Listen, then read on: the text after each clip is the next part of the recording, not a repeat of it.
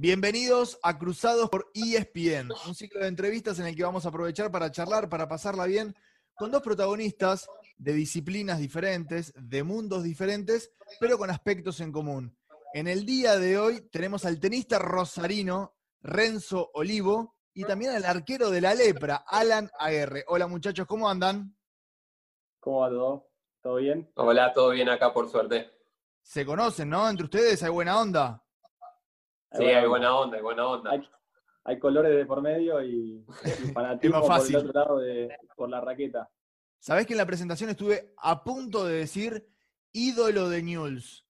No sé, las veces que fui a la cancha de News, que fui al Marcelo Bielsa, eh, noté un, cariño por parte de los hinchas de News hacia Alan, que, es, es, es, mutuo, que me sorprendió bastante porque no es un hombre de la casa. ¿Qué me puede decir al respecto, Renzo, vos que sos un leproso de pura cepa?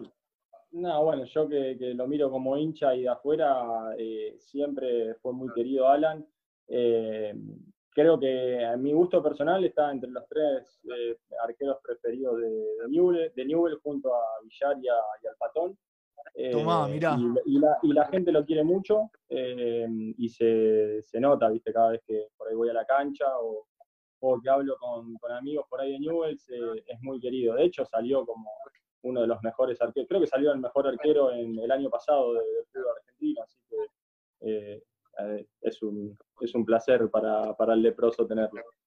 Hola, Alan, querido. muchas gracias por las palabras, pero, pero no, no creo ser ídolo y cerca con, con, los monstruos que tiene Newell, la verdad, y, bueno, hoy en día también eh, tenemos en el plantel jugadores muy queridos por la gente, la verdad que se han vuelto a reunir y, bueno, sí, siento el cariño el día a día de, de hincha de Newell. La verdad que desde el primer día que llegué me han hecho sentir muy cómodo y, bueno, el cariño es mutuo porque yo también le tengo un aprecio muy grande a la institución. ¿Y por qué pensás que, se llevó a, ese, a esa relación tan linda eh, entre vos y, los hinchas de, de News desde un principio?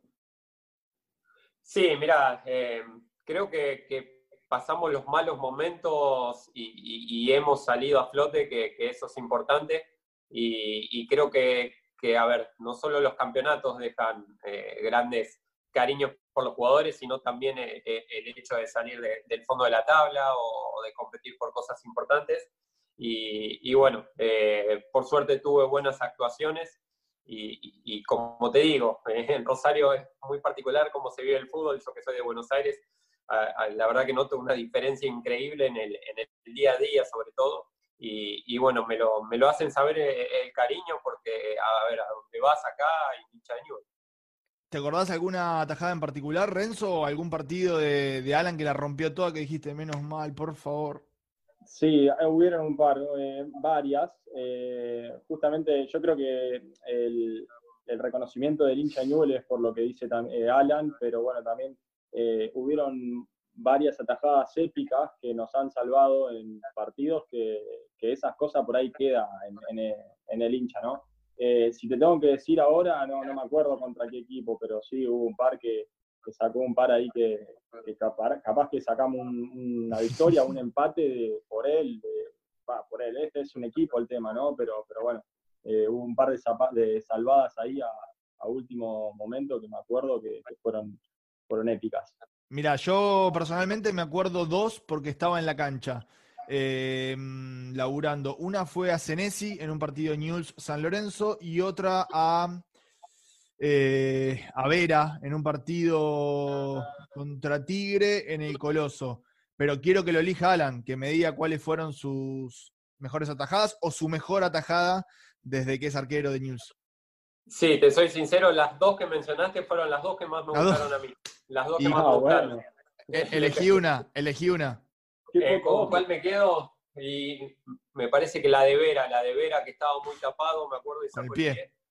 Sí, eh, porque fue eh, posterior a un córner, estaban todos tapados y, y, bueno, esas son las de reacción rápida que, que suelen ser muy difíciles. Eh, Renzo, quiero que, como arrancamos hablando un poquito de, News, que me digas cómo nació este amor eh, hacia la lepra. Me imagino que toda la familia deben ser súper hinchas de News, de seguir al club, de seguir los partidos, de ir a la cancha, pero quiero que me cuentes un poquitito cómo fue eh, este amor que sentís, que, la verdad cada vez que, que podés lo expresás, al menos en tus redes sociales.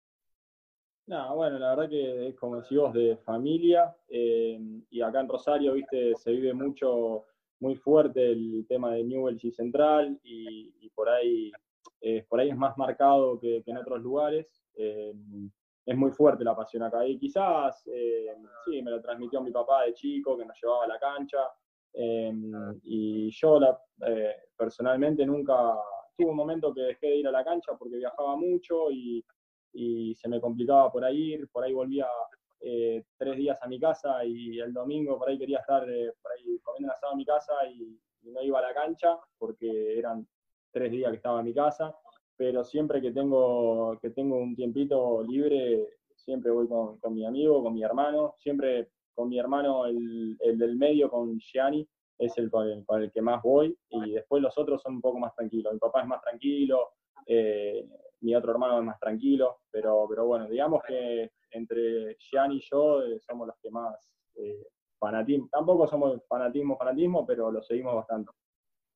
Alan, decime por qué dijiste hace un ratito que en Rosario se vive el fútbol de una manera muy particular. ¿Qué es lo más lindo que tiene ser arquero de News, ser jugador de fútbol en una ciudad como Rosario? ¿Y qué es lo peor que tiene? Y mira, em, la verdad que a, donde vas vos eh, te conocen, te conocen y, siempre hay un hincha de Newell que te está mirando, ¿viste? Y, te pide una foto y, algo. Y, después cómo se vive el clásico sobre todo. Nosotros eh, ni siquiera te digo la semana previa al clásico, sino mucho tiempo antes, ya te lo hacen sentir, te lo hacen saber o, o mismo el calendario, mirá la fecha 10 eh, eh, está el partido, en la fecha 12 está el partido, y, eso me llama mucho la atención porque eh, en, Buenos Aires quizás pasás mucho desapercibido, sacando los, los jugadores de, populares de League o, sobre todo de Boca River, pero, pero acá es increíble, es increíble el día a día. por ahí lo malo un poco es que perdés un poco esa privacidad. Eh, a, mí que me gusta estar tranquilo o, hacer eh, cosas naturales que, hace cualquier persona, a veces eh, es mucha la intensidad con la que se vive, todo el tiempo tenés que estar respondiendo preguntas de fútbol, es la verdad, pero, pero la verdad que, a, ver, a mí también me gusta, yo soy un, fanático de los deportes, soy un fanático del fútbol. Y, también disfruto mucho eso. Es un poco capcioso, pero, pero la verdad que lo llevo bien. ¿Y qué encontraste mm, en, News? O sea, dejaste Vélez, que fue tu casa, eh, un club en, muchos aspectos, que es un club eh, denominado modelo, y llegaste a un monstruo eh, como es News, sobre todo en, Rosario, y lo, que, y lo que implica en la ciudad News. ¿Qué, encontraste en, el club? Mirá, en parte encontré a clubes bastante similares. Eh, en cuanto a, que te brindan todo, en cuanto a infraestructura. Eh, yo de que llegué al club siempre estuvo muy ordenado y, vi el progreso constante a lo largo de estos dos años. Eh, siempre me sentí muy cómodo y, por ahí de, esa manera que se vive el fútbol, donde todo el tiempo respira fútbol, también el hecho de, venir y ser un desconocido, porque es la verdad, vos venís acá a, a jugártela, eh, con un año de, contrato y, a tratar de, que las cosas te salgan bien. Y, prácticamente es un doble esfuerzo que vos haces, porque eh, el hecho de no haber salido de inferiores quizá cuesta un poquito más. Eh, pero, pero me han recibido de la mejor manera, me he sentido muy cómodo, muy a gusto en, todo sentido y, creo que pude mostrarlo en la cancha esa comodidad previa. Tiene algo diferente, ¿no? News respecto a otros clubes. Obviamente no estuviste en un montón, solamente en Vélez, pero el tema del sentido de pertenencia, bueno, ahora en este mercado de pases quedó una vez más evidenciado con la llegada de Escoco. Sí, sin duda, sin duda. Em, yo creo que ese fanatismo, esa manera de vivir el fútbol en Rosario hace que, quieran regresar, ese sentido de pertenencia por el club. Eh, porque, a ver, vos te pones a pensar, quizá Maxi vino en su mejor etapa en el Liverpool, no es que vino a los, en sus últimos años, eh, siempre priorizaron volver, mismo Nacho ahora, que, tomó la decisión estando en el mejor River prácticamente de la historia y, decide volver a Newell. Eh, es algo que creo yo que viviendo el día a día te, te das cuenta. Estás chocho, ¿no? Renzo, vos, se está armando un lindo equipo. Sí, la verdad que sí, hay mucha jerarquía, muchos ídolos del club y la verdad que, sí, el hincha está más que contento. ¿Te ilusionás? Eh, ¿Soñás? ¿Lo tomás de una manera, bueno, qué sé yo, más, más para reírte con tus amigos? ¿Una posible eh, vuelta de Lionel Messi a Newell's? ¿Te lo imaginás? la, verdad que ilusión, sí, obviamente. Creo que todos los hinchas de Newell's. Eh, nos ilusionamos con, eso, ¿no? Pensar que, te pueda volver a la edad, que vuelva, eh, obviamente sería una satisfacción para el hincha eh, increíble. Eh, de ahí a que sea posible, que lo vea posible, no sé, la verdad que no sé. Ojalá que sí. Ojalá que sí. ya te digo, la etapa que sea, la edad que sea, va a ser siempre un orgullo para el hincha.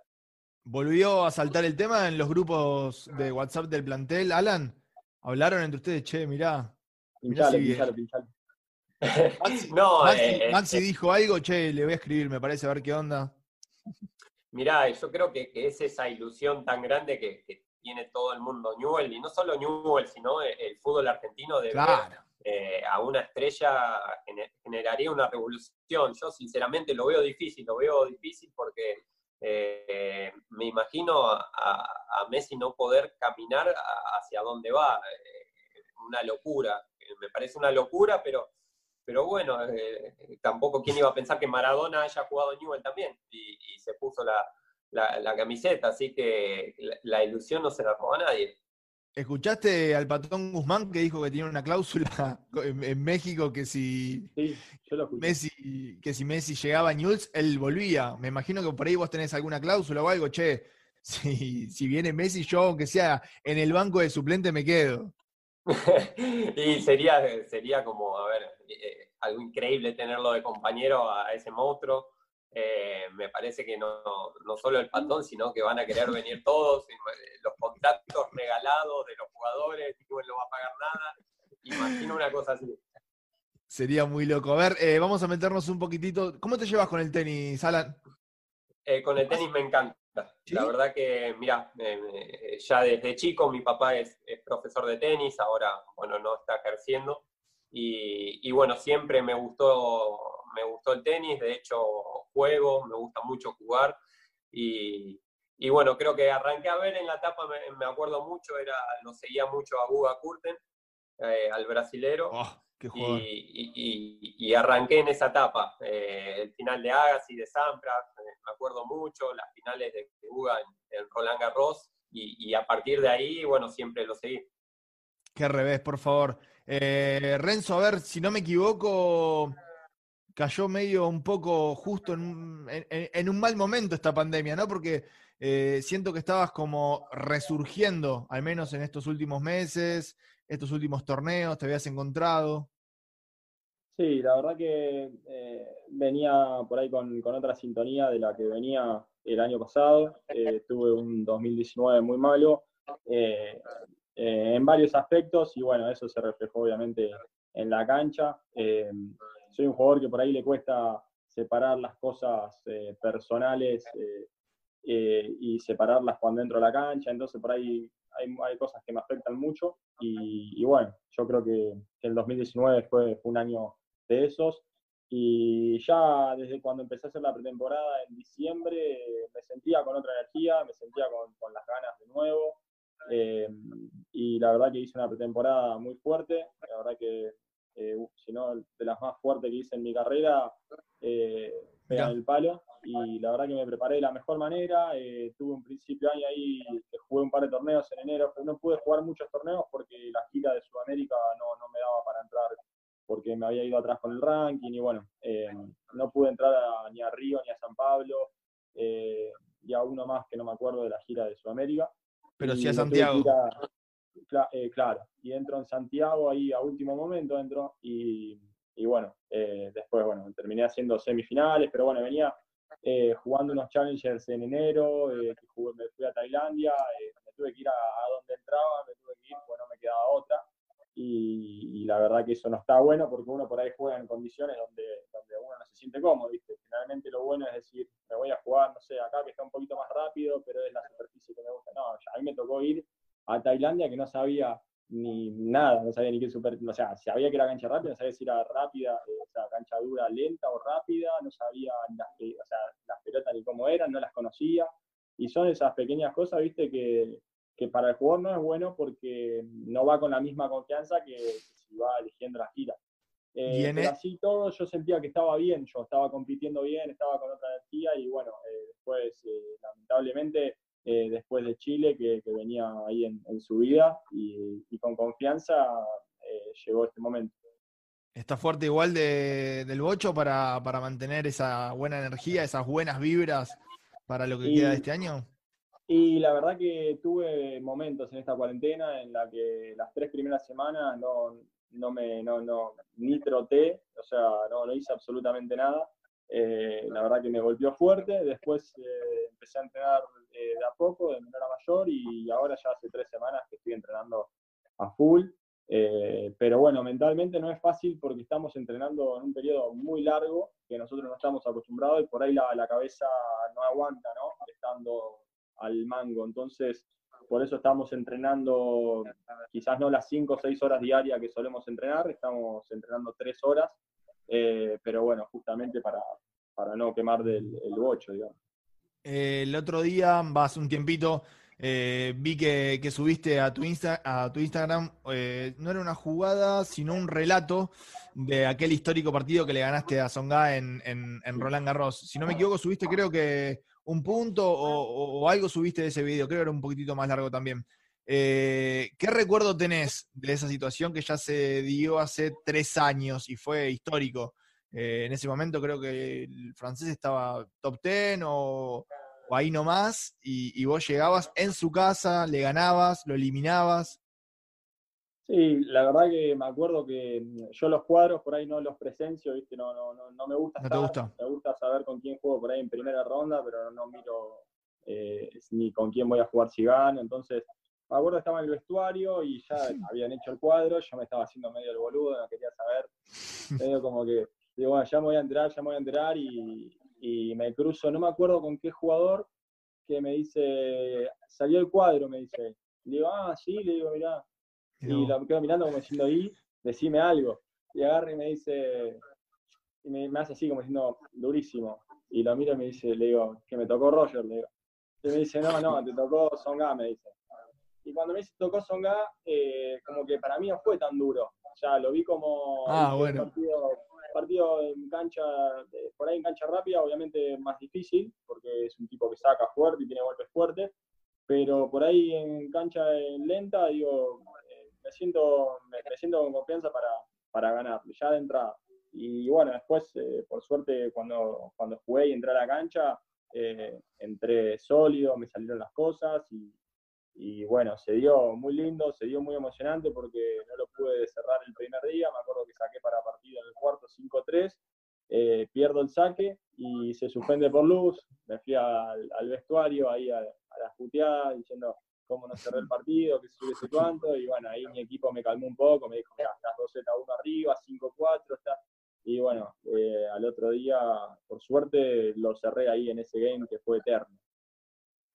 ¿Te imaginás, eh, Alan, esa situación que, o sea, se tiene que terminar un partido, suspender un partido por, por, tema de luz, seguirlo después, el tema de la cabeza, eh, o por ahí hay, alguna similitud, ¿no? Vos también estás solo en el arco, eh, bueno, él está solo en la cancha, más difícil. Claro, no, la verdad que que me acuerdo de ese partido porque de hecho lo, lo, estuve viendo y, me imagino la, complejidad de decir ya lo tengo y, se suspende por lluvia. De hecho, mira, no, no, no, recuerdo si, si fue ese mismo Roland Garros donde hay un partido que Schwarman le gana el primer set a Nadal y después se suspende por lluvia y, y a la vuelta al día siguiente pierden un ratito eh, la, la, mala suerte. En el caso, bueno, de, de Renzo que, lo pudo cerrar, pero me imagino los, nervios, las dudas que te empiezan a agarrar. A ver, no, no había tenido sí esas dudas en, todo el partido, de hecho, porque estaba por cerrarlo, pero, pero imagino lo, complicado de la cabeza para, para, luego jugar el otro día, pero lo pudo resolver rápidamente y eso habrá sido, eh, la verdad que algo increíble. Me acuerdo que mismo, no sé si él habla en francés también, que posterior al partido se puso a hablar, la gente lo ovacionó. Y, cómo te acordás bien. sí, sí, momentos increíbles, momentos que te quedan grabados y, la alegría nuestra de, ver a, los argentinos triunfar eh, y sobre todo Renzo con un leproso. Bueno, hablas francés porque estuviste tres años, ¿no? En París. Sí, sí, estuve un poquito más de tres años. De los 12 a los 16, tres años y medio. Bueno, un poquito local también era, se puede llegar a decir. Eh, ¿Quién era tu entrenador ahí? ¿Era, si no me equivoco, el mismo entrenador de Serena Williams? ¿Leí? ¿Puede ser? Eh, sí, estaba en la academia de Patrick Muratoglu, que era, eh, era si no era la, la, academia más importante del mundo, era la segunda o tercera, viste, con, ¿cómo se llama la Estados Unidos? ¿La de Miami? sí, no me sale el nombre. Ah, sí, no, bueno, eh, estaba con esa y otra más eh, española, eh, entre las mejores academias del mundo, y en realidad el, dueño de la academia y el que me bancaba era Patrick el entrenador de Serena, pero no era el que me entrenaba, o sea, me, ah, derivaba a otros entrenadores. ¿Y fue duro, siendo tan chico, vivir no solamente en otra ciudad, sino en otro país, otro idioma, otra cultura? Sí, fue durísimo en el sentido de que no podía hablar, eh, fueron cinco meses, eh, era muy chico y estaba solo eh, y no me podía comunicar y, la verdad que fue muy duro, en ese sentido fue muy duro, pero después digamos que era, era todo muy, muy lindo, digamos, tenía todas las comodidades del mundo, de hecho estaba sobrado, por así decirlo, no me faltaba nada, al contrario. Y, en ese sentido, obviamente, no era duro. yo me pongo a pensar a veces jugadores de, fútbol que por ahí tienen que eh, venir a lugares o a pensiones donde se vienen de chico y eso sí que es, muy duro. Yo la verdad que no, no, no, es que la pasé mal en ese sentido, al contrario, pero, pero bueno, era, era duro en ese sentido, que estaba lejos de mi familia y, por ahí un idioma que no conocía y me llevó cinco meses a aprender a hablar y, y esos fueron los peores cinco meses de mi vida. ¿Te imaginás a esa edad, Alan, en, París? Vos sos, o, al menos cuando eras chico, eras vecino mío, yo soy de, Morón, Castelar, y si no me equivoco, con tu familia eras de Merlo y tu si no me equivoco. Sí, yo soy de Merlo y me mudé a Castelar. bueno, vecinos. Hace, ya unos años, así que prácticamente vecinos. Y, sí, no, la verdad que no, no, me imagino lejos de mi casa. Aparte, yo tengo unas complicaciones para, para la comida, para todo. Y, ah, sos medio mañoso. soy medio mañoso, soy vegetariano y ah. imagínate que, tengo unas complicaciones importantes. Y, sí, con respecto a lo que él decía de, de, los chicos inferiores, a mí también, eh, yo veía lo complejo que eran para ellos en edades tan chicas como la que contó Renzo que se fue, y, es, complejo, no, no, no es para nada fácil el hecho de extrañar, eh, de, no ver a, tus allegados en, edades muy tempranas.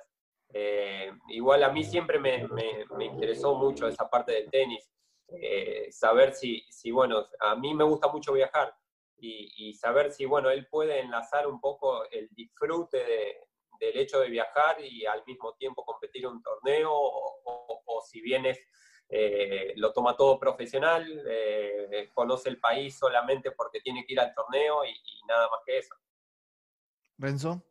Sí, la verdad que lo nuestro es, eh, es complicado porque vamos a lugares muy lindos, pero, pero bueno, es aeropuerto, literal, aeropuerto, hotel, dejamos las, las valijas y si llegamos de día es ir al club a entrenar y por ahí estás roto de 12 horas de viaje y bueno, tenés que entrenar porque no es que llegas una semana antes y decís, bueno, ya llegaste. Perdón, los cambios de horario son muy difíciles, ¿no? Eh... Sí, no, terrible. Y a veces, viste, vas eh, justo al torneo y tenés un día eh, y bueno, ese día en vez de descansar lo usás de adaptación porque lo que tiene este deporte es que todas las semanas son distintas. Eh, te, cambian de pelotas, una pelota son más rápida que la que estaba jugando hace dos días y, lo que cambia es tremendo y por ahí es algo que por ahí de afuera no, no se, no se ve, eh, pero es tremendo. Y pasa mucho eso, ¿viste? Que llegas muy justo y, bueno, a veces la, tenés que decidir en si descansar o preferís eh, sumar horas en cancha para adaptarte lo más posible y, y, a veces estás muy justo de tiempo, así que es muy jodido y bueno, eh, ya te digo, es aeropuerto, club, club, hotel eh, si perdés, al otro día eh, estás entrenando o al otro día estás viajando. Si ganás, eh, lo usás para descansar. Entonces, por ahí, para conocer lugares y esas cosas, muy poco, muy, muy poco.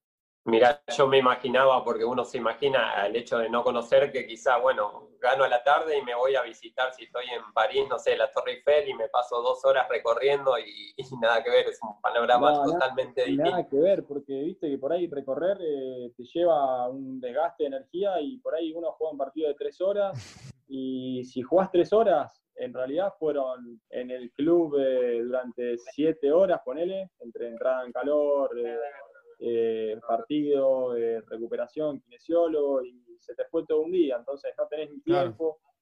Si tenés un poquito de tiempo, por ahí lo usás más para descansar, porque al otro día jugás de nuevo. Che, eh, Alan, si no me equivoco, no recuerdo la verdad alguna lesión importante en tu carrera. ¿Alguna vez estuviste tan desconectado con, con la pelota? ¿Con el juego? No, nunca, nunca. la verdad que no, no tuve lesiones importantes. Eh, por suerte, hasta, hasta este momento. Y, y, la verdad es, un poco lo que decís, se toma, yo lo tomo a veces pienso como si hubiese tenido una grave lesión, ojalá que no, pero, pero, pero es la verdad. Eh, estuve mucho tiempo sin tocar una pelota que no me ha pasado nunca en mi vida, porque de hecho, a ver, las pretemporadas más largas son quizás, o, los lapsos de vacaciones más largos son cuando hay un mundial, que por ahí sí hay un poco más de tiempo, pero no, no de, esta magnitud. Eh, la verdad que se hizo muy difícil. Al principio él comentaba que, que eh, Renzo decía que estuvo tres semanas en donde no quiso saber nada. A mí en un momento me pasó algo parecido. Yo al principio arranqué, eh, ni bien nos dicen del parate, seguí entrenando de, de una intensidad terrible y claro, y, fueron pasando los días y, no vi un horizonte y, la cabeza empezó a jugar en contra y por ahí me empecé a, relajar un poco. Había unos días que, no sé, que llovía un montón y decía, no, hoy no hago nada y me quedo mirando una serie, una película. Y, bueno, después eh, entendí que, esa es la peor manera. Eh, también pasó mucho eh, el hecho de que si vos seguís los medios, a veces eh, van hablando de una fecha, quizá de otra, y vos pensás un momento, decía, no, pero me dijeron principio de julio, escuché, y, después en otro momento salían de, del Ministerio de Salud a, contradecir, entonces dejé de escuchar todo, eh, enfocarme en lo que puedo de mi trabajo, y, bueno, a, esperar, de hecho nos, hemos adaptado a esto, y, bueno, esperemos lo, lo antes posible volver, siempre y cuando estén dadas las condiciones.